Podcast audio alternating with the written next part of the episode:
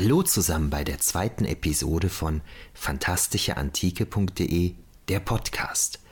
Nachdem das in der ersten Episode noch nicht so ganz rund gelaufen ist mit der Technik, habe ich jetzt ein bisschen aufgerüstet und mir ein neues Mikrofon zugelegt. Da werde ich sicherlich noch ein bisschen mit rumexperimentieren müssen, bis ich da eine gute Position gefunden habe, dass sich das optimal anhört. Ich hoffe, das funktioniert jetzt erstmal so. Ihr könnt mir ja vielleicht unten in den Kommentaren mal angeben, wie es akustisch rüberkommt, ob es in Ordnung ist oder ob ich da vielleicht noch ein bisschen was ändern sollte. Was machen wir heute? Ich werde heute erstmal einen kleinen Vortrag hier aufzeichnen, den ich auf der Starbase in Osnabrück gehalten habe und dann nochmal in etwas umgewandelter Form auf der FedCon in Bonn. Und da werde ich mich mit der antiken Rezeption in Star Trek und Star Wars beschäftigen. Ich bin schon ein paar Mal angesprochen worden von Leuten, die damals halt bei diesen Vorträgen nicht dabei sein konnten, ob ich das nicht nochmal aufzeichnen könnte und darum werde ich das jetzt hier gerne machen. Außerdem habe ich heute wieder eine Interviewpartnerin und zwar ist das die Cosplayerin Dr. Schnorrer. Mit richtigen Namen heißt sie Selina die habe ich, ich glaube, 2018 im Dezember auf der Comic-Con in Dortmund kennengelernt, wo die ein sehr cooles Cosplay anhatte. Und die hatte jetzt auf Instagram wieder ein sehr, sehr cooles Cosplay gezeigt. Und zwar hatte sie sich auf der Epicon in Münster als Anubis verkleidet. Und ich fand das wahnsinnig stark und habe sie deshalb um ein Interview gebeten, was sie mir dann freundlicherweise auch gegeben hat. Dieses Interview, das hört ihr dann im Ende, im Anschluss an meinen kleinen Vortrag zur antiken Rezeption in Star Trek und Star Wars. Naja, und ihr wisst ja, alles, was ich hier zwischenzeitlich so erzähle, ähm, verlinke ich im Blogbeitrag nochmal. Ne? Also da findet ihr dann Links zu Dr. Schnurrer, also Selina, und äh, zur, zur FedCon und ähm, zur Starbase in Osnabrück und so weiter. Also zu vielen Sachen, die ich hier im Podcast erwähne, findet ihr im Beitrag dann nochmal die entsprechenden Links, damit ihr euch das nochmal genauer anschauen könnt. Kommen wir aber jetzt zur antiken Rezeption in Star Trek und Star Wars. Fangen wir nochmal ganz grundlegend an. Was heißt in diesem Kontext Antikenrezeption? Also die Antike, die kann man erstmal zeitlich und geografisch definieren. Zeitlich ist der Beginn der Antike ein bisschen schwer festzulegen. Der liegt irgendwo zwischen 1200 und 800 vor Christus und das Ende ist etwa ins 6. oder 7. Jahrhundert nach Christus zu datieren. Dass man das nicht so genau sagen kann, das hängt damit zusammen, dass das ja ähm, nicht auf Knopfdruck passiert ist, sondern der Anfang und das Ende von dem, was wir im Nachhinein als Antike bezeichnen, der Begriff ist ja quasi ein Konstrukt, ähm, der ist natürlich nicht auf Knopfdruck passiert, sondern das sind ja, das sind ja allmähliche, langsame Prozesse mit regionalen Unterschieden und so weiter. Ne? Darum kann man das nicht so ganz exakt sagen. Also ich arbeite hier grob mit der Datierung 1200, 800 vor Christus fängt die Antike an und geht etwa bis ins 6. oder 7. Jahrhundert nach Christus. Geografisch umfasst die Antike den Mittelmeerraum plus die Nachbarvölker bis etwa Indien. Na, also es geht im Prinzip um Europa, Nordafrika und die Teile Asiens bis Indien. Das heißt, China, Südamerika, Nordamerika etc. Na, sind in diesem äh, Konzept der Antike halt nicht mit inbegriffen, sondern das ist eher ein mittelmeerzentrischer Begriff. So, jetzt habt ihr ungefähr eine Ahnung, worauf sich Antike bezieht, also auf die Zeit und den geografischen Raum. Im Endeffekt ist das dann natürlich ähm, ein Schwerpunkt, der auf Griechen und Römern liegt, weil diese beiden Völker uns auch eben einfach am meisten überliefert haben aus der gerade genannten Zeit. Ja, was heißt jetzt Antikenrezeption?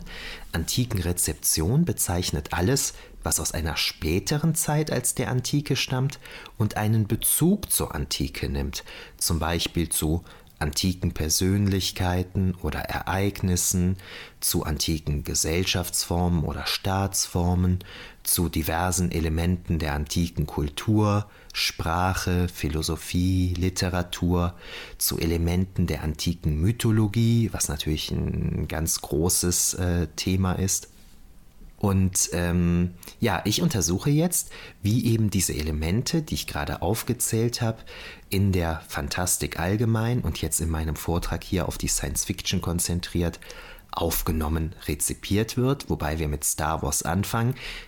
Klar, bei Star Wars kann man sich jetzt drüber streiten, ist das Science Fiction? Na, es ist eigentlich vielleicht eher ähm, Fantasy oder eine Space Opera etc. Äh, aber wir lassen es jetzt hier mal unter Science Fiction laufen. Ja, in den Star Wars Episoden 1 bis 6 haben wir eine kriselnde, altehrwürdige Republik, die von einem Senat geleitet wird. Wir haben einen scheinbar bescheidenen Senator, der sich im Rahmen eines Bürgerkrieges zum Imperator aufschwingt. Dabei wird er mit außerordentlichen Vollmachten versehen. Und es ist natürlich klar, ähm, worauf ich hinaus will. Ich will darauf hinaus, dass Palpatine bzw. Darth Sidious unter anderem an Octavian Augustus angelehnt ist. Ich sage gerade unter anderem, weil äh, George Lucas gesagt hat, dass er außerdem bei der Schaffung dieses Charakters an Napoleon, Adolf Hitler und Richard Nixon gedacht hat. Na, aber die Bezüge zu Octavian Augustus sind natürlich sehr deutlich. Ähm, interessant finde ich dabei auch, dass Palatine, wenn man das zweite P weglässt, Palatine heißt, also Palatin, das ist ja der, der der Residenzhügel des Augustus in Rom gewesen. Habe ich bisher keine Information zu gefunden, ob das jetzt eher Zufall ist oder ob äh, George Lucas da bewusst eine Anlehnung an diesen Begriff gesucht hat. Spannender sind da zwei Varianten des Ödipus-Mythos, die in den Episoden 1 bis 6 von Star Wars thematisiert werden. Und zwar ähm, kommen wir erstmal auf die Komplexe zu sprechen, also die berühmten Ödipus-Komplexe. Und zwar ist das bei Ödipus ja so, dass der Sohn unwissentlich seinen Vater bekämpft und dann seine Mutter heiratet, während bei Star Wars der Sohn unwissentlich ebenfalls seinen Vater bekä bekämpft und seine Schwester liebt. Na, also das ist ein Motiv, das natürlich ähm, sehr ähnlich ist wie das Motiv, das wir aus Ödipus kennen. Das hatte George Lucas jetzt nicht alles schon von Anfang an vor. Das hat sich eher so im Laufe der ähm, Arbeit ergeben. Ihr habt vielleicht gelesen, dass im Dezember in der Welt ein Artikel war, wo Star Wars als äh, Sophokles Remake äh, bezeichnet wurde aufgrund dieser Ödipus-Parallele. das ist natürlich totaler Blödsinn, wie ich auch hier in einem Artikel geschrieben habe. George Lucas und seine Mitschöpfenden greifen hier Motive aus dem Ödipus-Mythos auf. Ist natürlich kein Remake, ne? das ist natürlich ein völlig falscher Begriff. Welt.de, mehr sage ich dazu nicht. Ja, ein zweites Motiv, was sehr spannend ist, wo ich sehr viel Spaß dran habe, ist das der Self-Fulfilling Prophecy. Und zwar wird Ödipus ja prophezeit, dass er seinen Vater töten und seine Mutter heiraten wird, weshalb er seine Heimat verlässt. Na, jetzt ist das Problem, Ödipus weiß nicht, dass er adoptiert ist. Wenn er also die Prophezeiung bekommt, dass er seinen Vater töten und seine Mutter heiraten wird, denkt er natürlich an seine Adoptiveltern, will diese schützen und verlässt darum seine Heimat. Tatsächlich ist es aber gerade aus diesem Grunde, weil er seine Eltern schützen will und deshalb die Heimat verlässt, dass er eben gerade deswegen seinem wirklichen Vater über den Weg läuft, den dann im Folge eines Streites tötet und dann seine Mutter heiratet. Hätte Ödipus also diese Prophezeiung ursprünglich nicht bekommen, wäre das, was in der Prophezeiung gesagt wird, wahrscheinlich gar nicht passiert. Ähnlich ist das bei Star Wars, und zwar bekommt Anakin Skywalker ja die Vision, dass Padma Amidala sterben wird. Ich bin mir jetzt gerade gar nicht mehr so sicher, ob, ob, sogar deutlich wird, dass sie bei der Geburt sterben wird, ihres gemeinsamen Kindes, beziehungsweise der Kinder. Und um das zu verhindern, nähert sich Anakin ja der dunklen Seite der Macht an, weil Imperator oder da noch Senator Palpatine ihm ja verdeutlicht, dass man mit der dunklen Seite der Macht auch Tote wieder zum Leben erwecken kann, etc. Und es ist natürlich ein, sehr tragisches Motiv, dass Anakin quasi eben der bösen Seite verfällt, um etwas eigentlich Gutes zu tun. Nun vollbringt er in diesem Rahmen ja dann auch schlimme Taten, zum Beispiel, dass er im Jedi-Tempel die Jünglinge tötet. Und genau dieser Wandel Anakins ist es dann aber ja, der Amidala den letzten äh, Lebenswillen raubt. Ne? Also Amidala stirbt ja letztlich, weil sie kein, über keinen Lebenswillen mehr verfügt, aufgrund der Wand Verwandlung, die sie an Anakin festgestellt hat. Ne? Das heißt, wir haben hier dasselbe Motiv, in dem Anakin verhindern will, was er in einer Prophezeiung oder in einer Vision gesehen hat, löst er genau das aus, was er eigentlich verhindern will. Ne? Das ist eine self-fulfilling prophecy, finde ich eine ganz spannende Sache. Ja, bleiben wir bei Anakin Skywalker bzw. Darth Vader und vergleichen wir ihn mal mit Jesus von Nazareth. Beide entstammen einer unbefleckten Empfängnis, beide wachsen unter ärmlichen Bedingungen auf, Beide sollen uralte Prophezeiungen erfüllen, beide verfügen über übernatürliche Kräfte und beide werden schließlich vom Bösen in Versuchung geführt.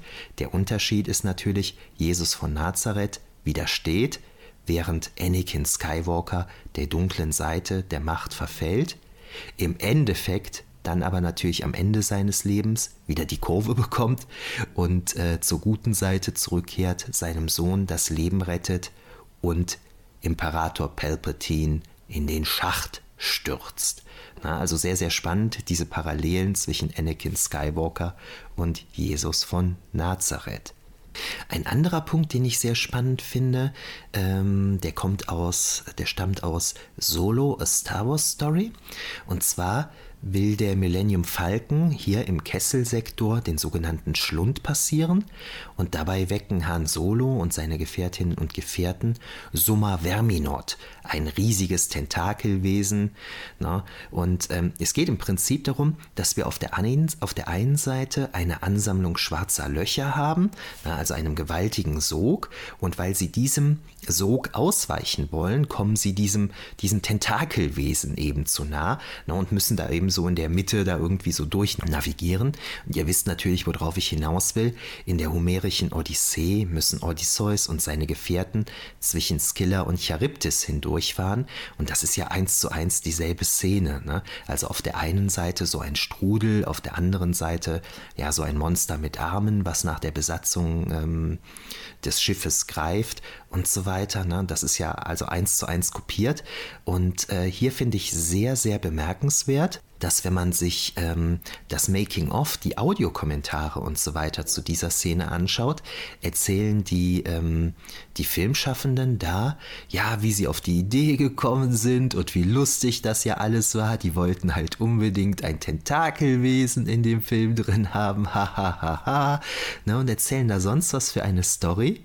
Auf Homer und die Odyssee und Odysseus kommen die mit keinem Wort zu sprechen.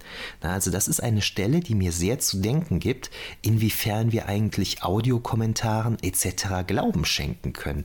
Weil diese Szene hier, die ist so offensichtlich eins zu eins abgekupfert, dass es eigentlich schon ziemlich frech ist, nicht darüber zu reden. Ja, man könnte zu Star Wars noch alles Mögliche mehr sagen, da haben wir jetzt hier keine Zeit zu. Wenn euch das interessiert, schaut nochmal auf fantastischeantike.de vorbei, da findet ihr noch mehr unter dem Stichwort Star Wars. Kommen wir jetzt also zu Star Trek. Bei Star Trek haben wir natürlich auch allgemein eine recht große Antikenrezeption. Ne? Zum, zum einen haben wir halt die Odyssee, ne? was natürlich besonders die Voyager-Serie betrifft. Wir haben Romulaner, abgeleitet von Romulus und Remus. Wir haben ganz viele Raumschiffnamen, die sich auf die Antike beziehen. Ich möchte aber hier heute ganz konkret über drei Folgen ähm, der Original Star Trek-Serie mit Kirk, Spock und McCoy reden und über eine Folge Voyager. Kommen wir mal kurz auf die ähm, Raumschiffnamen zu sprechen. Da haben wir zum Beispiel die Kalypso, die Achilles, die Agamemnon, die Ajax, die Atlantis, die Atlas, die äh, Demeter und so weiter. Das ist eine wahnsinnige Liste, die habe ich auch auf fantastischeantike.de zusammengestellt. Könnt ihr euch da gerne mal in Ruhe anschauen. Und vor allen Dingen, wenn ihr noch andere Raumschiffe aus der Fantastik kennt, die Namen tragen, die aus der Antike oder dem alten Orient oder aus dem alten Ägypten stammen, bitte Bescheid sagen, dann füge ich das in meiner Liste hinzu.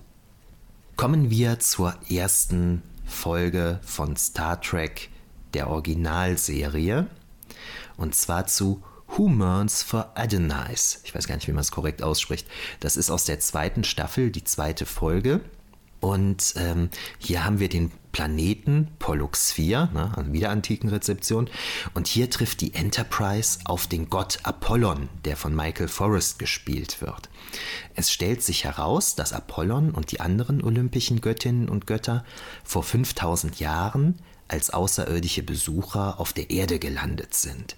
Und aufgrund ihrer technischen Überlegenheit wurden sie dann von den Griechen eben für Götter gehalten. Also hier haben wir einmal das Stichwort Präastronautik, also dass Außerirdische schon in der Frühzeit der Menschheit die Erde besucht haben. Und andererseits ist das hier natürlich ein sehr schönes Beispiel für das sogenannte dritte Clarke, Clarke, Clarkische Gesetz, ne, also benannt nach Arthur C. Clarke, das eben besagt, wenn eine Kultur nur ausreichend fortschrittlich ist, wird sie sehr leicht von in Anführungszeichen rückständigen Kulturen für göttlich gehalten. Ne? Und so ist das hier in der Serie dann eben der Fall. Ja, also diese Außerirdischen leben dann eben bei den antiken Griechen. Irgendwann ist die Menschheit dann aber eben so weit entwickelt, dass sie das Interesse an diesen Göttern verliert. Diese Göttinnen und Götter könnten die Menschen jetzt aufgrund ihrer besonderen Fähigkeiten dazu zwingen, sie weiter zu verehren, entscheiden sich aber dagegen, verlassen die Erde und auf Pollux, auf Pollux 4 wechseln dann alle außer Apollon äh, in eine andere Daseinsform über. Das hängt damit zusammen, dass diese Göttinnen und Götter schon mehrere tausend Jahre alt sind, na, und die verlässt halt langsam sozusagen der Lebenswille. Nur Apollon bleibt eben auf diesem Planeten. Ja, wie sieht der Planet jetzt aus? An Gebäuden sehen wir nur den Tempel des Apollon, in dem ein ähm, Thron mit einer Leier bzw. einer Gitarre steht. Wir haben Vasen, Marmortische, Obstschalen, die so ein antikes, so, ein, so eine antike Atmosphäre, einen antiken Eindruck vermitteln sollen. Apollon ist sehr spärlich bekleidet, trägt ähm, goldene Sandalen, trägt einen Lorbeerkranz. Na, und der Michael Forrest hat natürlich auch so eine, so eine Statur wie eine griechische Statue. Ne? Also der ist sehr gut gebaut. Und ganz interessant ist, Apollon verwendet der Crew gegenüber dann eben auch eine sehr altertümliche Sprache. Na, also scheinbar so, wie er es eben noch aus dem antiken Griechenland gewohnt war. Ganz interessant ist hier, schaut euch die Episode vielleicht mal auf Englisch an und schaut sie euch danach mal in der deutschen Synchronisation an. Und ich kann euch sagen, die deutsche Synchronisation ist wirklich furchtbar. Na, kann man vielleicht, kann man sich mal angucken bei einem Trinkabend oder so, ist ansonsten wirklich nicht zu ertragen, eben wegen dieser altertümlichen Sprache. Im Englischen ist es eigentlich okay, finde ich. Ja, Apollon war eben auf Pollux 4 geblieben, weil er darauf gehofft hat, dass seine Kinder, in Anführungszeichen, also die Menschheit, irgendwann als Weltraumreisende zu ihm zurückkäme und die der Enterprise, der das ja dann tatsächlich gelungen ist, die erinnert ihn an Menschen wie Agamemnon, Hektor, Herakles und Odysseus, also Figuren aus der griechischen Mythologie. Das heißt, der Besuch der Götter auf der Erde, der hat irgendwann im mythischen Zeitalter stattgefunden. Also da ja hier drei Personen aus dem Umfeld des Trojanischen Krieges genannt werden, würden wir das so etwa ins Jahr 1200 vor Christus datieren. Außerdem erinnert er sich an die Schönheit von Daphne und Cassandra. Das finde ich ganz spannend, weil Daphne und Cassandra sind natürlich tatsächlich als sehr schön überliefert, aber wenn es hier schon um Personen aus dem Sagenkreis des Trojanischen Krieges geht, warum wird dann Helena nicht genannt, die doch als schönste Frau der Antike galt und wegen der ja auch der ganze Krieg dann quasi ausgebrochen ist? Also was heißt wegen der? Äh, weil der Menelaos sie halt zurückhaben wollte, nachdem sie mit dem Paris durchgebrannt ist. Ja, Mr. Spock mag Apollon nicht, weil er ihn an den langweiligen Pan erinnert. Also Apollon mag Mr. Spock nicht, weil er ihn an den langweiligen Pan erinnert, ne, wegen, der, wegen der spitzen Ohren. Apollon sagt, er will freudige Gesichter sehen, keine ernsten. Daran ist jetzt ganz interessant, dass Pan eigentlich weder langweilig noch ernst ist als Gott. Ne, ihr kennt Pan sicherlich ähm, vom Sehen her. Der sieht quasi aus, wie der christliche Teufel aussieht. Also der christliche Teufel ist vom Gott Pan ganz stark optisch inspiriert worden.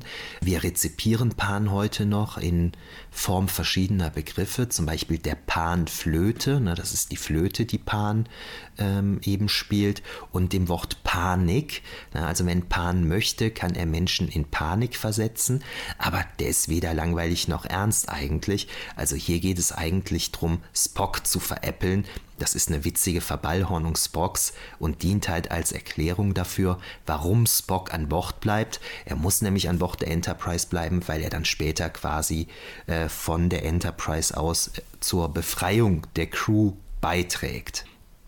Großen Gefallen findet Apollon hingegen an Lieutenant Carolyn Palamas, gespielt von Leslie Parrish. Das ist eine Offizierin für Anthropologie, Archäologie und antike Zivilisationen.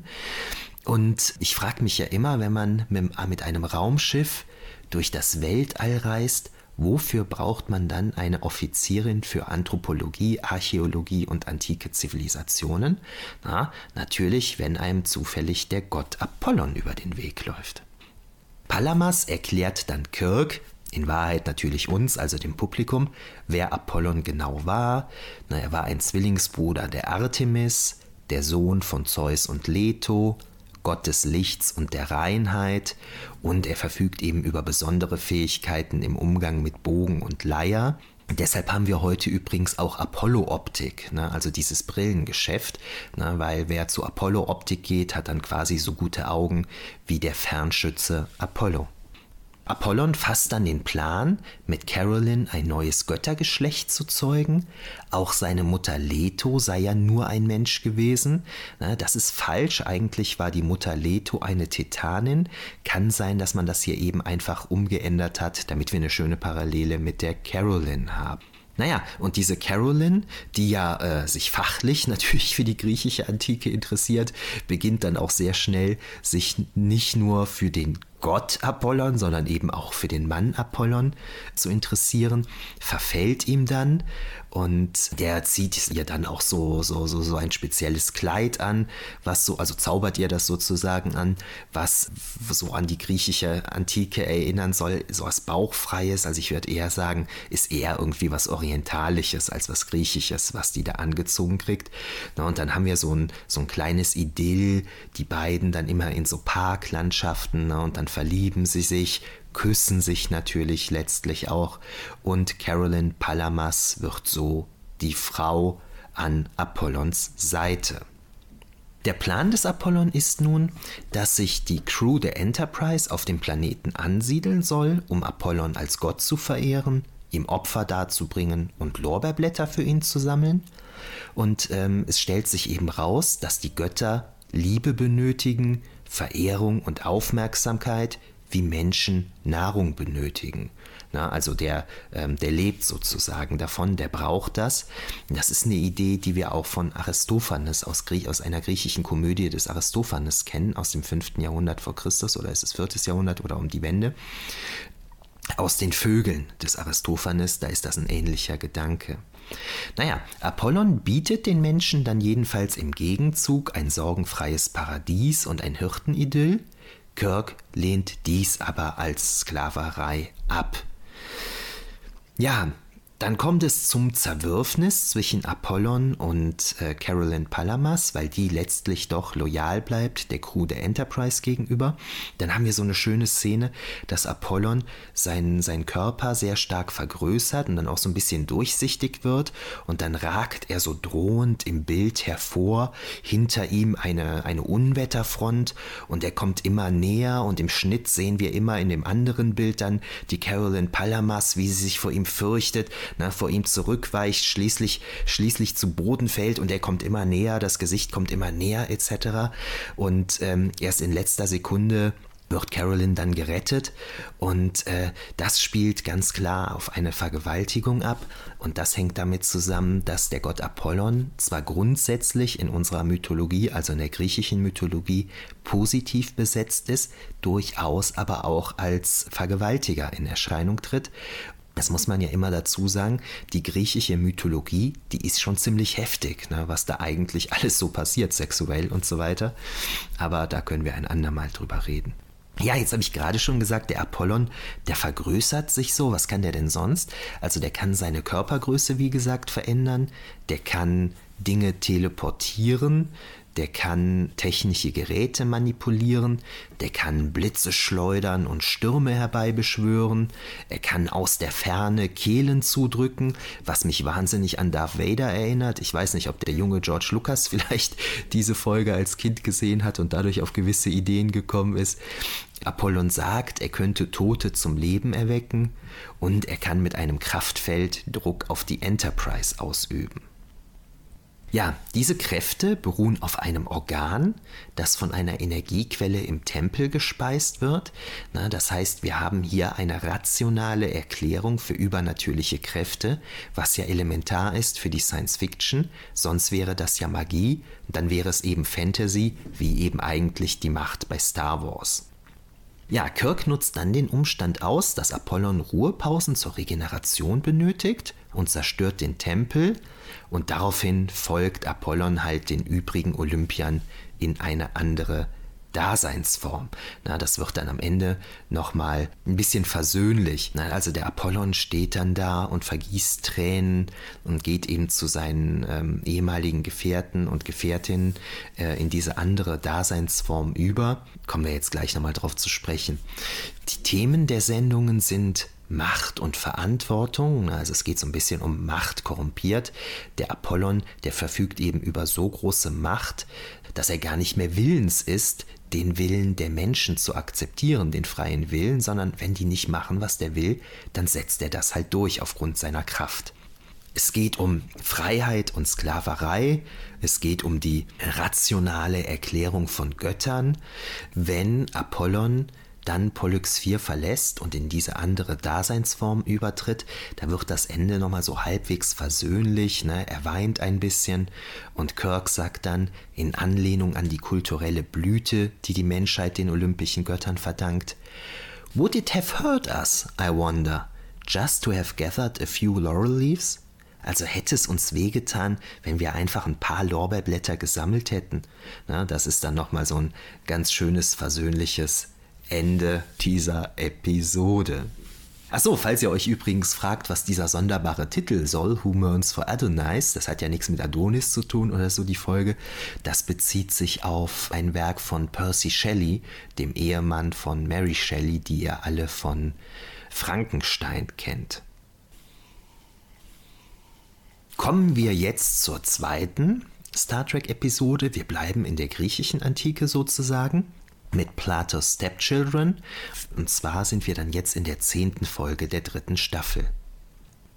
Ein medizinischer Notruf führt die Enterprise zum Planeten Platonius, ne, sehr einfallsreich.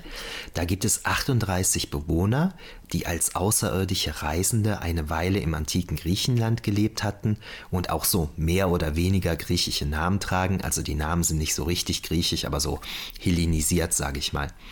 Dort lernten sie dann Platon kennen, der sie zutiefst beeindruckte und mit dem Untergang der griechischen Zivilisation wann auch immer das sein mag, haben sie dann die Erde verlassen. Na, also diese Außerirdischen waren dann eben auch so Ende 5., Anfang 4. Jahrhundert offensichtlich im antiken Athen. Hier haben wir also wieder dieses Phänomen der Präastronautik. Spannend ist aber jetzt hier, dass es diesmal um technisch überlegene Außerirdische geht, die etwas von den rückständigen Menschen lernen. Normalerweise ist das ja umgekehrt.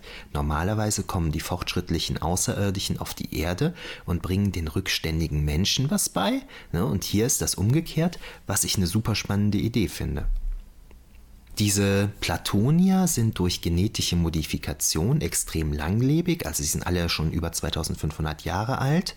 Und auf dem neuen Heimatplaneten, auf dem sie sich eben angesiedelt haben, nachdem sie die Erde verlassen haben, erhielten sie plötzlich psychokinetische Fähigkeiten auf Basis eines Elements, das es auf diesem Planeten gibt. Ich bin mir jetzt gerade nicht mehr sicher, wie es korrekt ausgesprochen, ausgesprochen wird.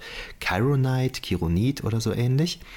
Und mit Hilfe dieses Elements, äh, Elements sind sie jedenfalls zur Telekinese fähig und können auch Menschen körperlich manipulieren.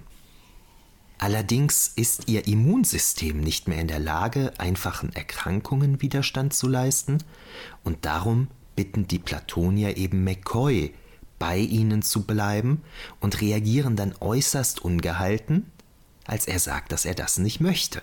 Hier haben wir wieder das Phänomen, was wir eben schon kennengelernt haben.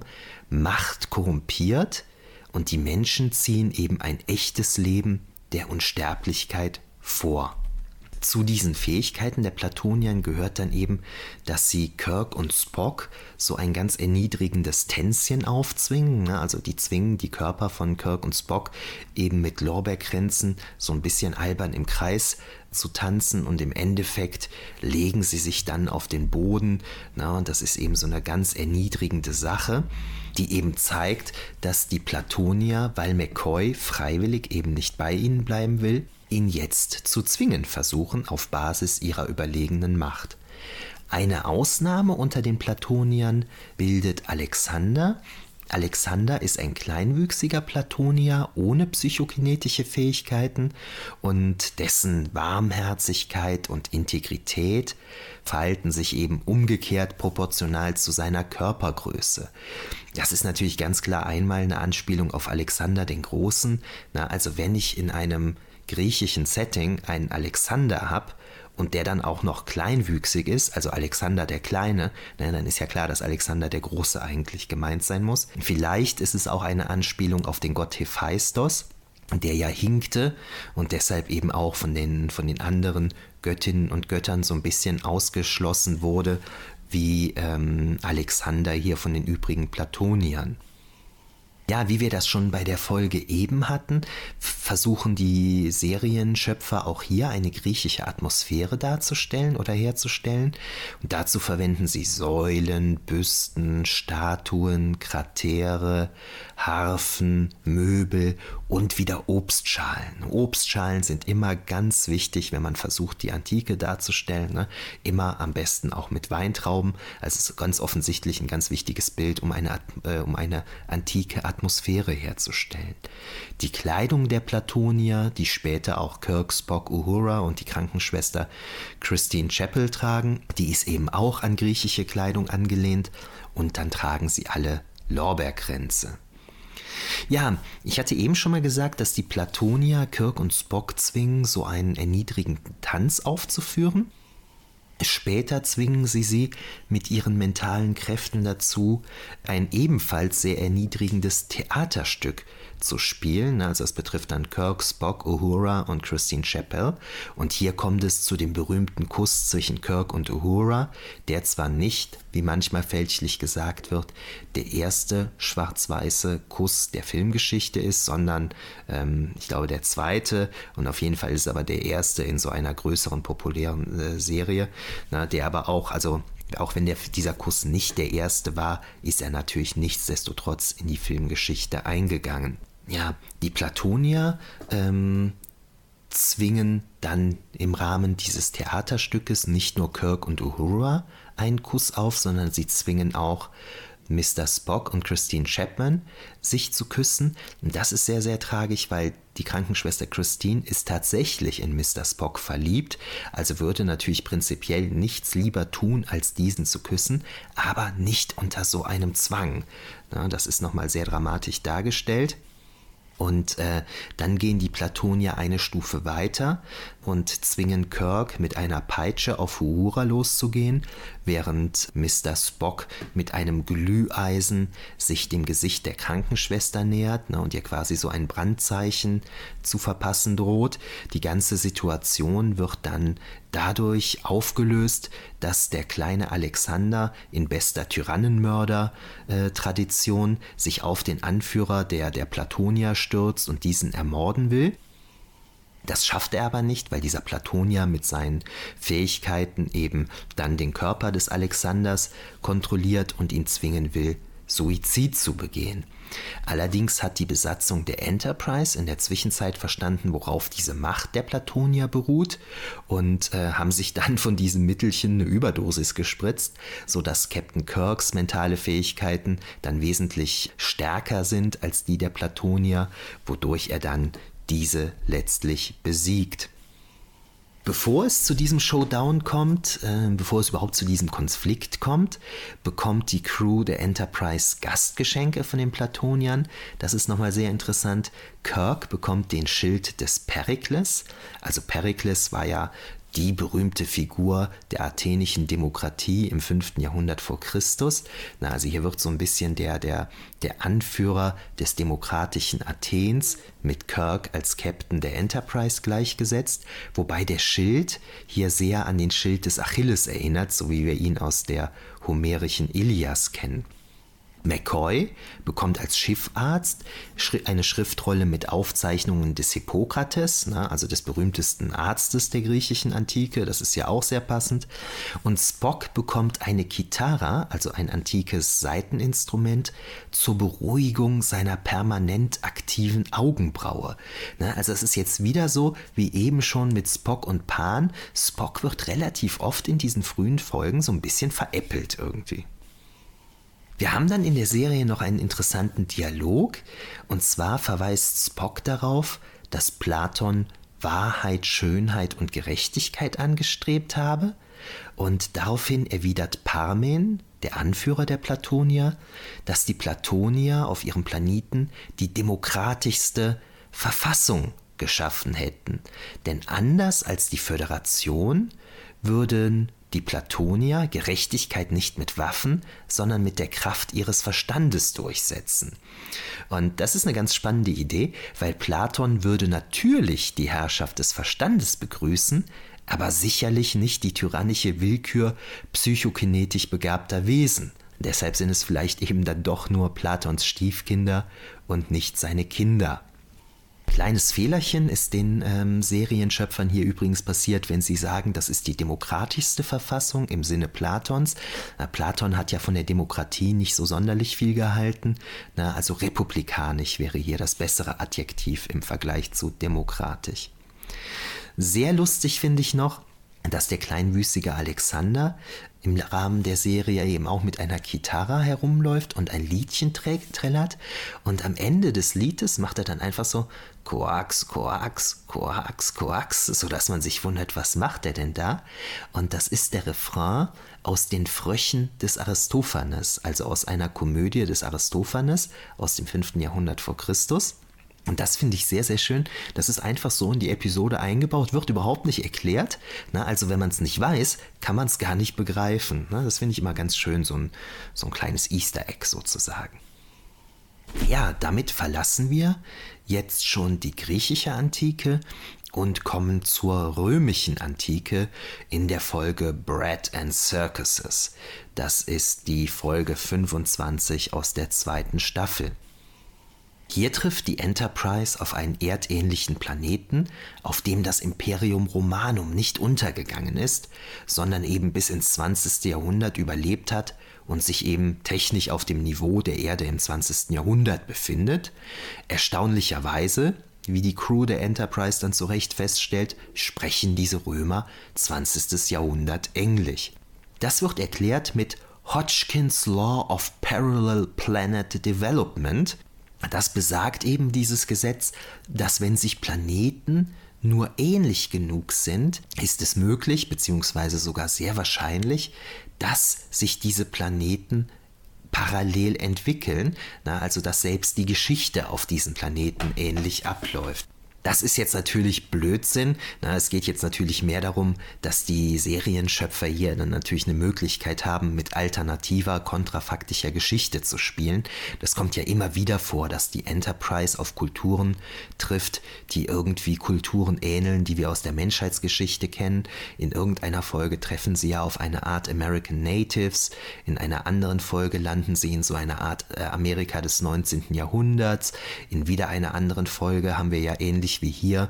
Äh, das Imperium Romanum ist nicht untergegangen, die Nazis haben den Krieg gewonnen, etc. Ne? Das ist natürlich sehr spannend für die Drehbuchautorinnen und Drehbuchautoren, mit diesen historischen Szenarien zu spielen. Ja, auf diesem Planeten haben wir Sklaven und freie Römer, die freien Römer unterstehen einem Prokonsul, die Sklaven haben sich gewisse Rechte erkämpft, na, wie ähm, eine Altersversorgung und ein Anrecht auf medizinische Versorgung. Das heißt, die Drehbuchautorinnen und Drehbuchautoren haben sich halt hier drüber Gedanken gemacht, ja, was, was wäre denn vielleicht passiert, wenn Rom weiter existiert wär, äh, hätte, ne, haben das hier ein bisschen weiter gesponnen. Dann haben sie eine Fernseharena mit eingespielten Publikumsreaktionen und einem Moderator. Das ist so ein ganz typisches Element der Rom-Rezeption in der Fantastik. Wenn Rom rezipiert wird, dann ganz oft über die Arena und über Gladiatorenkämpfe. Das Christentum kommt hier erst im 20. Jahrhundert zum allmählichen Durchbruch. Es gibt ein paar kritische Überlegungen zur Fernsehwelt des 20. Jahrhunderts und Spock reflektiert ein bisschen über Pax Romana und drei Weltkriege. Ne? Also er überlegt, diese römische Zivilisation, so wie wir sie hier kennenlernen, ist natürlich keine freie Gesellschaft, aber in dieser Gesellschaft hat es keine drei Weltkriege gegeben, wie in der Gesellschaft, aus der er stammt, also aus der wir stammen dann quasi. Ähm, die Überlegung ist halt, was ist jetzt besser, diese diese relative Unfreiheit, aber dafür stabile Verhältnisse oder eben die Freiheit und die drei Weltkriege. Das ist hier in diesem Kontext recht harmlos. In der Nazi-Folge, die ich eben schon mal angesprochen habe, ist das so ein bisschen unangenehm, ne, wenn Spock dann ähnliche Überlegungen anstellt und anfängt darüber nachzudenken, was die Vorzüge des Nationalsozialismus sind, was natürlich gar nicht geht. Ja, die Besatzung der Enterprise trifft dann erstmal auf, entlaufen, auf entlaufene Sklaven, die recht bescheiden in Höhlen leben. Wir sehen dann aber, dass die wohlhabenden Teile der Gesellschaft, die verfügen eben auch über Automobile und sowas.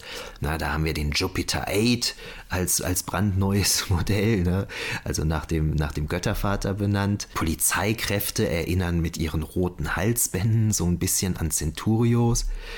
Und dann haben wir auch hier wieder, dass das antike Setting sehr stark über Vasen, über Kratere, über Büsten, über Weintrauben, wieder Obstschalen und so weiter, über Säulen hergestellt werden sollen. Also genau wie wir das aus den beiden griechischen Episoden schon kennen.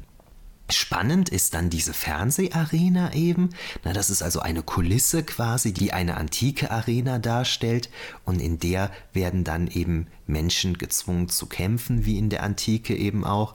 Tatsächlich läuft dann da aber so ein Kameramann rum. Ne? Wir haben einen Tontechniker, etc. aufgezeichnet wird, das Ganze von Empire Television. Und äh, ganz witzig ist dann halt die äh, Sicherheitskräfte während dieser Gladiatorenspiele, die tragen eben die traditionelle Ausrüstung äh, römischer Legionäre, dann aber zusätzlich Maschinengewehre. Naja, hier werden dann jedenfalls zwei, zwei Christen gezwungen, gegen äh, Spock und McCoy in der Arena anzutreten und es kommt dann zum Kampf. Da ist eine sehr spannende Szene, wo wir dann eben den Kampf in der Arena, in dieser Kulisse sehen und wie der Kameramann äh, von Empire Television das aufnimmt und wir schauen diesem Kameramann bei dieser Aufnahme, dieser Inszenierung dann so über die Schulter. Also medienwissenschaftlich, glaube ich, eine total spannende Perspektive. Ein bisschen problematisch finde ich in der Folge eine Szene, und zwar es gibt ja Sklaven, wie gesagt, und der Prokonsul hat eben eine sehr hübsche, attraktive Sklavin und setzt die auf Kirk an. Und Kirk weiß natürlich ganz genau, dass der Prokonsul dieser Frau befohlen hat, ihn zu bezirzen. Der lässt sich aber darauf ein, und küsst die und ja, der Rest wird dann nicht mehr gezeigt. Na, aber das ist natürlich ziemlich problematisch, was da gezeigt wird. Okay, damit haben wir die Originalserie von Star Trek abgeschlossen und kommen zu Voyager, zu Barge of the Dead, womit wir uns wieder in die griechische Antike begeben. Das ist die dritte Folge der sechsten Staffel. Hier geht es darum, dass entehrte Klingonen nach ihrem Tod auf der Barke der Toten nach Gretor gebracht werden. Das ist so das klingonische Pendant zur Hölle. Das Tor nach Gretor wird von Fekir bewacht, einem monströsen klingonenartigen Wesen, das zudem die Seelen der Verstorbenen quält. Diese Person oder diese Kreatur wird auch in der Next Generation Episode Devil's Due erwähnt. Während die Barke durch blutrote Gewässer ihrem Ziel entgegensteuert, versuchen die an Schlangen erinnernden Koskarii, die Seelen der Entehrten zu sich zu locken, indem sie die Stimmen geliebter Menschen imitieren, und wenn die Seelen dann eben darauf reinfallen, stürzen sie sich voller Hoffnung in das Wasser, wo sie dann jedoch sogleich von den Großkarii konsumiert werden. Der Steuermann des Schiffes ist Kortar, der als der erste Klingone gilt und gemeinsam mit seiner Frau die klingonischen Götter tötete, wofür beide hart bestraft wurden, während Kortar auf ewig die Seelen der Entehrten nach Gretor transportiert, ist seine namenlose Frau dazu verdammt, für immer unter den Sterblichen zu verweilen, wodurch sichergestellt wird, dass sich die beiden nie wiedersehen werden. Also diese Person heißt manchmal Kota, manchmal Korta, da gibt es zwei verschiedene Überlieferungen. Ganz interessant finde ich eigentlich, wenn Korta und seine Frau die Götter getötet haben, wer hat die nachher eigentlich bestraft? Das wird irgendwie gar nicht erklärt. Naja, jedenfalls haben wir hier natürlich mehrere antike Motive. Ne? Wir haben den Fuhrmann Charon, der in der griechischen Mythologie Verstorbene mit seinem Nachen über einen See befördert. Allerdings befördert der natürlich jeden Toten, der ordnungsgemäß bestattet wurde, während hier in der klingonischen Version nur die ehrlosen Klingonen so transportiert werden. In Aristophanes Komödie Die Frösche, da haben wir jetzt schon zum dritten Mal Aristophanes heute, berichtet Herakles davon, bei seiner Reise in die Unterwelt einen Fluss aus Kot und Schlamm gesehen zu haben, in dem sich diverse schlechte Menschen befunden hätten. Das erinnert so ein bisschen an diese ganze Szenerie. Und Fekir entspricht dem mehrköpfigen Hund Kerberos, Beide bewachen eine Mauer mit Tor, das den Zugang zur Unterwelt darstellt. Die Koskarii erinnern natürlich an die Sirenen, die Seefahrer mit ihrem Gesang in den Tod zu locken versuchen. Korta und seine namenlose Frau entsprechen verschiedenen Sagengestalten, wie zum Beispiel Sisyphos oder Prometheus, die alle für ihre jeweiligen Frevel gegenüber den Göttern bestraft wurden. Vielleicht findet sich hier auch eine Nuance von Orpheus und Eurydike wieder, die ja ebenfalls als Liebespaar getrennt werden. In Teilen werden sicherlich auch Erinnerungen an Hades und Persephone oder Adam und Eva geweckt. Ja, damit haben wir uns jetzt vier Folgen Star Trek angesehen. Ne? In drei der vier Folgen, immer wenn es um die griechische Mythologie ging, war die antiken Rezeption sehr, sehr spannend. Eher oberflächlich war es in der römischen Folge, wo es im Prinzip dann halt nur um die Arena geht. Als Fazit kann man jedenfalls sagen, Antike und Science Fiction liegen offensichtlich wesentlich enger beisammen, als man spontan meinen würde. So, das war also mein Vortrag, den ich damals auf der Starbase in Osnabrück und dann auf der FedCon gehalten habe. Ähm, ich verlinke euch hier nochmal ein paar Sachen dazu und wenn ihr da noch irgendwelche Gedanken oder Anmerkungen zu habt, würde ich mich sehr über Rückmeldung freuen. Damit kommen wir jetzt zum zweiten Teil des heutigen Podcasts und zwar zum Interview. Da hatte ich ja schon eingangs gesagt, dass ähm, Selina aka Dr. Schnurrer, so freundlich war, äh, mir ein paar Fragen zu beantworten zu ihrem tollen Anubis-Cosplay. Wie gesagt, kenne ich Selina seit der Comic-Con im Dezember 2018 in Dortmund, wo ich sie damals in einem, was war das, ein Hellblade-Cosplay war das, ähm, setze ich euch auch unten nochmal rein, kennengelernt habe. Und seitdem folge ich ihr eben auf Instagram und habe jetzt dieses tolle Bild gefunden. Äh, von ihr, weshalb ich sie zum Interview eingeladen habe.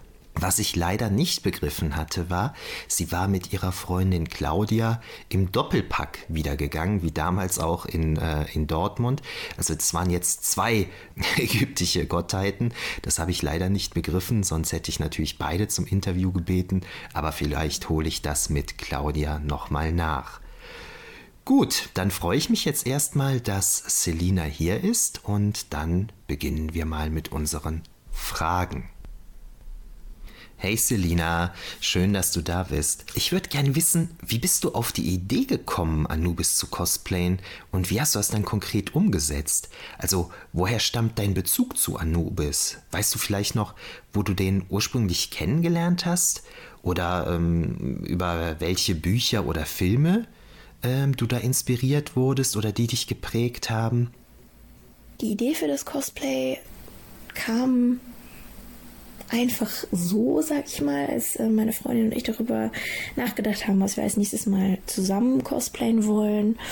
Und wir finden beide äh, ägyptische Gottheiten sehr interessant und fanden die Idee sehr gut, das mal frei zu interpretieren, beziehungsweise dass jeder eine Version machen konnte. Ich war Anubis, sie war Bastet, die wir gut fanden oder wie wir uns diese Götter vorstellen.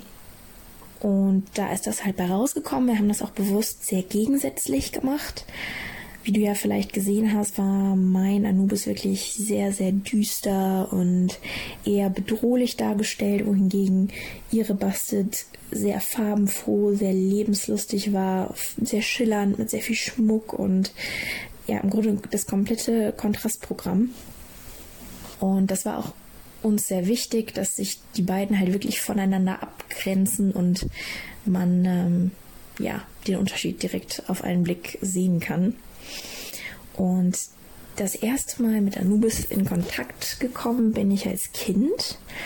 Und das noch nicht mal, weil ich ein Buch gelesen habe, sondern ich glaube, wir haben in der Schule über ägyptische Mythologie geredet, irgendwie in der Grundschule. Und ich fand Übernatürliches oder Götter immer schon sehr interessant. Und die ägyptischen Götter fand ich besonders interessant, weil die so besonders waren. Also die hatten alle besondere Eigenschaften oder besondere Fähigkeiten, wohingegen ich als Kind zum Beispiel christliche Religion überhaupt nicht interessant fand, weil da irgendwie nie was Spektakuläres passiert ist, jetzt mal ganz salopp gesagt. Und genau, dann habe ich angefangen, mir auch Dokumentationen über Ägypten anzugucken. Jetzt nicht nur über die Religion, sondern über das alte Ägypten im Allgemeinen, weil ich die Kultur auch sehr interessant fand. Und bin dann irgendwie bei Anubis hängen geblieben, weil der Tod mich in jeder Gestalt fasziniert, weil es etwas ist, dem keiner entrinnen kann. Es ist so die ultimative Macht, meiner Meinung nach, weil selbst wenn man jetzt mal komplett überspitzt gesagt, äh, auch im übernatürlichen Bereich der mächtigste Magier oder der reichste Mensch, was auch immer, sterben müssen sie alle. Und ich fand dieses Mystische, dieses Ungewisse, was der Tod an sich hat, was halt auch Anubis dann an sich hatte, immer sehr, sehr spannend. Gerade auch dieses, ja, über die Seele richten und einen dann hinübergeleiten ins Reich der Toten.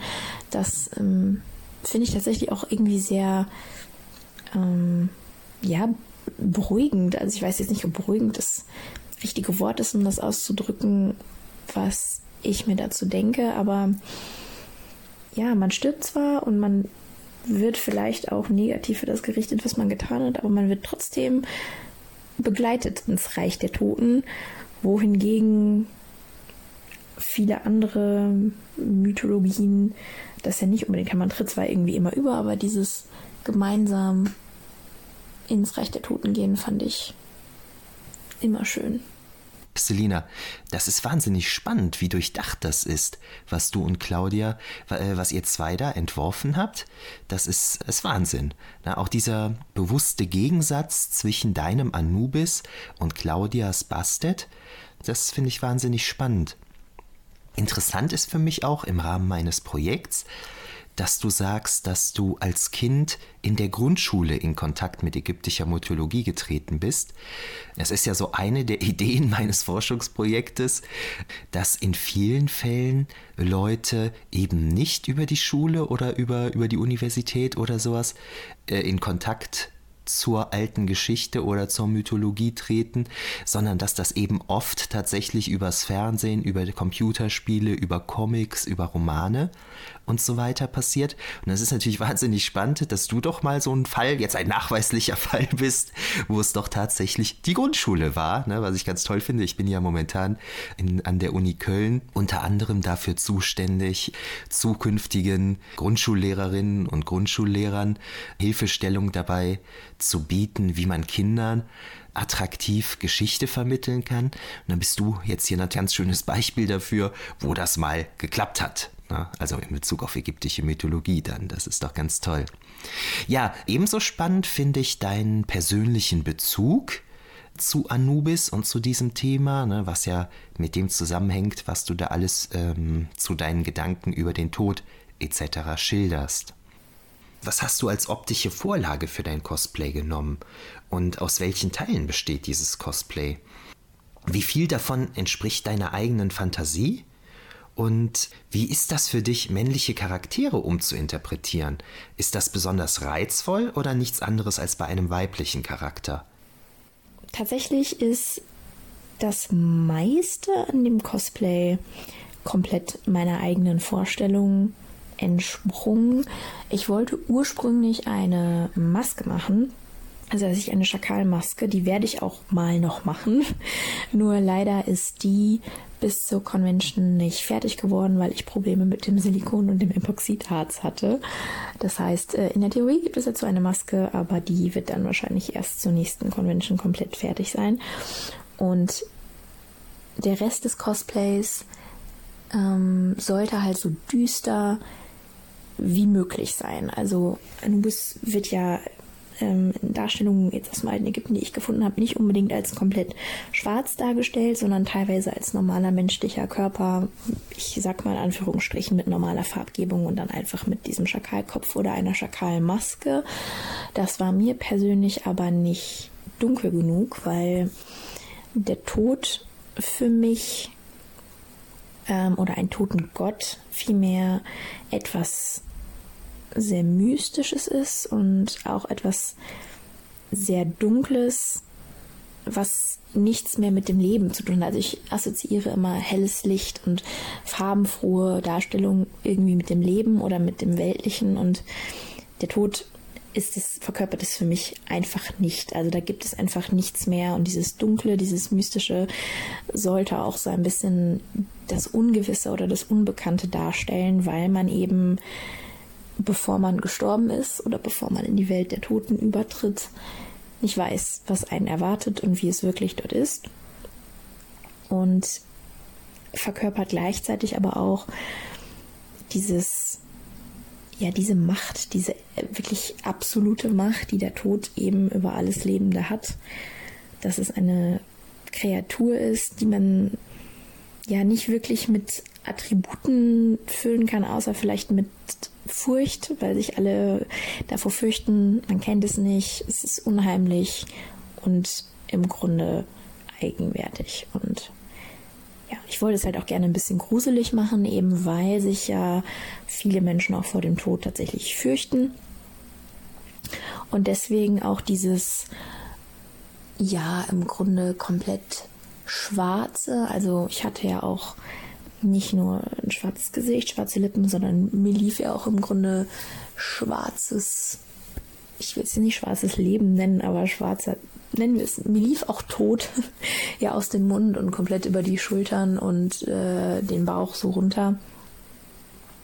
Einfach um auch so ein bisschen deutlich zu machen, dass auch aus meinem Inneren kein Leben kommt, sondern dass ich den Tod komplett verkörpere. Das ist nicht nur mein Äußeres, sondern auch mein Inneres. Da gibt es kein Stück Helligkeit mehr, kein Stück Leben, sondern es ist einfach nur düster. Und deswegen habe ich versucht, von den Haaren über das Make-up bis hin zu meinem Kleid wirklich alles komplett schwarz zu machen. Und nur so ein paar Akzente zu setzen, eben mit der Hieroglyphe auf meiner Stirn und ein paar goldenen Akzenten, die so ein bisschen an ägyptisches ähm, Make-up oder zumindest das, was man sich auch darunter vorstellt, mit dem Kajal anzulehnen, damit es eben nicht komplett schwarz in schwarz ist und man halt auch erkennen kann oder zumindest erahnen kann, was ich sein möchte. Weil ich glaube, wenn man, wenn ich das jetzt nicht gemacht hätte, dann wäre ich nur eine schwarze Person gewesen und dann äh, hätte man, glaube ich, nicht annähernd erkennen können, dass äh, das Anubis sein soll. genau. Und ja, warum habe ich mich dazu entschieden, das als Frau zu machen? Natürlich erstmal nahegelegenster Charakter äh, oder Grund ist, äh, ich bin halt eine Frau. ähm, ich kann auch nicht so gut Männer cosplayen, beziehungsweise habe ich mir halt auch die Frage gestellt, ich hatte kurz darüber nachgedacht, eine männliche Version zu machen. Aber Anubis ist ja ein sehr stattlicher Mann, beziehungsweise zumindest so die Darstellung, die ich gefunden habe, er ist halt irgendwo auch sehr stark, sehr groß, sehr muskulös und furchteinflößend. Und ich kann mit 1,65 Meter keinen großen, starken, ähm, furchteinflößenden, kriegerischen Totengott darstellen. Deswegen habe ich gedacht, äh, mache ich das als Frau auch bewusst, sage ich mal, umgemünzt auf die Waffen, die eine Frau hat. Ich kann nicht mit meiner Stärke auftrumpfen, vielleicht noch, wenn ich mir Mühe gebe mit meinen äh, kriegerischen Fähigkeiten. Aber es ist ja schon so, dass Frauen eher verführen können oder eher mit Verführung zum Beispiel assoziiert werden. Und deswegen habe ich gedacht, dann ist es eben meine Stärke, meine Art, wie ich als Tod die Leute davon überzeugen oder sie dazu zwingen kann, mir zu folgen, wenn es nicht martialische Gewalt zum Beispiel ist, wenn ich sie mitnehmen möchte auf die andere Seite, sondern ich besäusel sie dann so lange, bis sie gar nicht mehr anders können, als mitzukommen. Genau, und deswegen habe ich auch das Outfit dementsprechend gewählt, dass es ein eher leichtes und auch nicht unbedingt super freizügiges, aber schon eher feminines Outfit ist, halt mit freien Schultern und diesem Seidenumhang, der halt auch durchscheinend ist, mit langen schwarzen Haaren. ja, das äh, mit der Größe, das ist ein überzeugendes Argument. Mit 1,65 Meter würde ein männlicher Anubis vermutlich nur in Kindergarten oder Grundschule Eindruck schinden können. Ne? Insofern ist das schon eine äh, sehr gute Idee von dir. Auch hier finde ich es jetzt wieder extrem spannend, wie viele Gedanken du dir über das Cosplay gemacht hast. Das ist schon bemerkenswert, denke ich. Wo waren wir jetzt stehen geblieben? Es fehlt eigentlich nur noch, ähm, welche optischen Vorlagen ich genommen habe, um Anubis ähm, zu erstellen. Da hatte ich, glaube ich, noch nicht so ausführlich drüber geredet. Ich habe mir natürlich erstmal sämtliche Anubis-Masken angeguckt, die ich irgendwie finden konnte auf Pinterest und Instagram, weil ich ja ursprünglich auch eine Maske machen wollte. Und habe dann da für mich einen Stil gefunden, der im Grunde mir gefällt und den ich, oder ich habe meinen eigenen Stil dann von der Maske gemacht. Die kann ich dir leider noch nicht zeigen. Wie gesagt, die ist ja noch nicht ähm, fertig, beziehungsweise nicht rechtzeitig fertig geworden. Und für das Outfit, also das Kleid an sich, ähm, das war ein etwas längerer Entwicklungsweg, weil ich hatte eigentlich erst vor, ein relativ opulentes Outfit zu machen, also auch diesen ägyptischen Halsschmuck, der über die Schultern geht, den äh, man so kennt, den man sich auch unter typischen ägyptischen Kleidungsstücken vorstellt. Und ich wollte eigentlich auch erst eine ägyptischere Frisur machen. Ich wollte erst die Haare in einzelnen Zöpfchen flechten, diesen geraden, geraden Haarschnitt dann unten mit goldenen Perlen oder noch mit Haarschmuck. Aber davon habe ich dann Abstand genommen, weil ich mich ja dann dazu entschieden habe, das möglichst dunkel, möglichst schlicht und möglichst unnahbar irgendwie darzustellen. Und ich wollte jetzt auch nicht mich komplett mit Diamanten oder Gold überhäufen, weil ich das irgendwie gerne etwas bescheidenerer und trotzdem erhaben darstellen wollte. Also mein ähm, Umhang ist ja auch aus so einem durchscheinenden, ähm, sehr feinen Stoff. Ich glaube, man nennt es Chiffon. Ich bin mir aber nicht ganz sicher, oder Taft. Was Stoffe angeht, ich erkenne sie, aber ich kann ihnen keinen Namen geben. genau, und darunter ist dann halt so ein sehr weich fallendes Abendkleid im Grunde. Also schon ein edles Outfit, aber nicht prunkvoll. Ich wollte das gerne ja, sehr schlicht halten. Und für die Kleidung habe ich tatsächlich erst überlegt, das an so ägyptische Königinnen Kleider anzulehnen. Allerdings waren die zum Teil, zumindest das, was ich so gesehen habe, auch sehr freizügig oder zumindest freizügiger als das, was ich jetzt gerne machen wollte für, für dieses Outfit, weil der Charakter sollte natürlich irgendwo verführerisch aussehen, aber dabei nicht billig wirken, beziehungsweise zu lasziv rüberkommen, weil meine oder mein Hauptcharakterzug ist, ich bin keine Göttin der Liebe, sondern ich bin eine Göttin des Todes und natürlich möchte ich gerne die Menschen irgendwo verführen, mit mir zu kommen, aber eben nicht zu sexualisiert, also schon in einem, ähm, ja, sagen wir mal, begrenzten Rahmen. Genau, und was so dieses ähm, komplett schwarze, beziehungsweise auch mit schwarzer Farbe, die aus dem Mund läuft, ähm, angeht, habe ich mich tatsächlich eher so an nordischer Mythologie orientiert, beziehungsweise auch so an Dämonen und Hexen Darstellungen. Also das war jetzt nicht komplett aus dem ägyptischen Themenkreis entnommen, sondern ich habe da wirklich wild gemischt, damit ich den Anubis hinbekomme, so wie ich ihn mir vor meinem inneren Auge vorgestellt habe, beziehungsweise so wie ich ihn mit der Botschaft darstellen wollte, die ich halt im Hinterkopf hatte nordische Mythologie hast du dann auch noch mit reingenommen und das dann vermischt. Das ist ja auch so ein Phänomen, was sich in der äh, Fantastik immer weiter breit macht, ne? dass man, wenn man eine Mythologie rezipiert, dass man nicht mehr sich alleine auf eine Mythologie konzentriert, sondern dass man durchaus mehrere Mythologien auch munter miteinander mischt. Das ist natürlich eine super spannende Sache. Ja, Selina, insgesamt wahnsinnig tolles Interview mit dir. Hat mir super gut gefallen, was du alles erzählt hast. Ich bin ziemlich geflecht, muss ich sagen. Zuerst war ich ja geflecht von diesem Foto, was ich wahnsinnig stark finde. Und jetzt bin ich aber ebenso geflecht von all dem, was du so als Erklärung dazu noch erzählt hast ja, ich hoffe, wir finden mal Gelegenheit, nochmal darauf zurückzukommen und uns nochmal über irgendwas ähnlich Spannendes zu unterhalten.